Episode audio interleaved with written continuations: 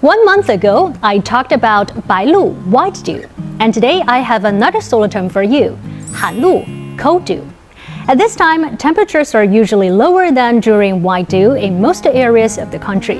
There is a saying, Bai Lu Shen Bu Lu, Han Lu Jiao Bu Lu, which means you should pay special attention to keeping your feet warm in order to prevent yourself from catching a cold.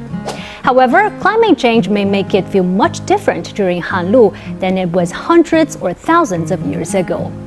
For me, red is the most suitable autumn color. Two red fruits are now in pomegranates, shiliu, and persimmons, shizi. Pomegranates, shiliu, have been cherished for centuries due to their exquisite beauty and health benefits.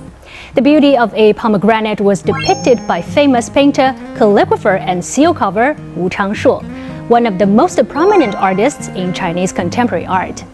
If you've been to Lujia you may have noticed a traditional house that stands out among all the skyscrapers. This is Wu Changshuo Memorial Hall. As for persimmons, 柿子, there is this saying, 立秋核桃白露梨,寒露柿子红了皮. It means persimmons will become ripe during Hanlu. In China, a persimmon is a symbol of good luck.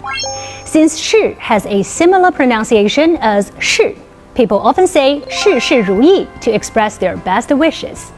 Renowned painter Qi Baishi, particularly known for his depictions of shrimp and fish, had a special fascination for persimmons, and his paintings tried to convey auspicious meanings. Since hairy crab season is approaching, it reminded me of a saying that persimmons and hairy crabs cannot be eaten at the same time. It seems like everybody says so, but I'm not quite sure of the reason behind it. If you think you know why, please leave a comment with the explanation. As different regions in China take on the look of late autumn, cold dew is also a great time for hiking. We've got some pretty good hiking trails in Shanghai. For example, Sheshan Forest Park on the southwestern outskirts is a pleasant getaway from the hustle and bustle of Shanghai. There's also a 6 kilometer trail around Dishui Lake. The trail is popular among hikers, joggers, and birdwatchers.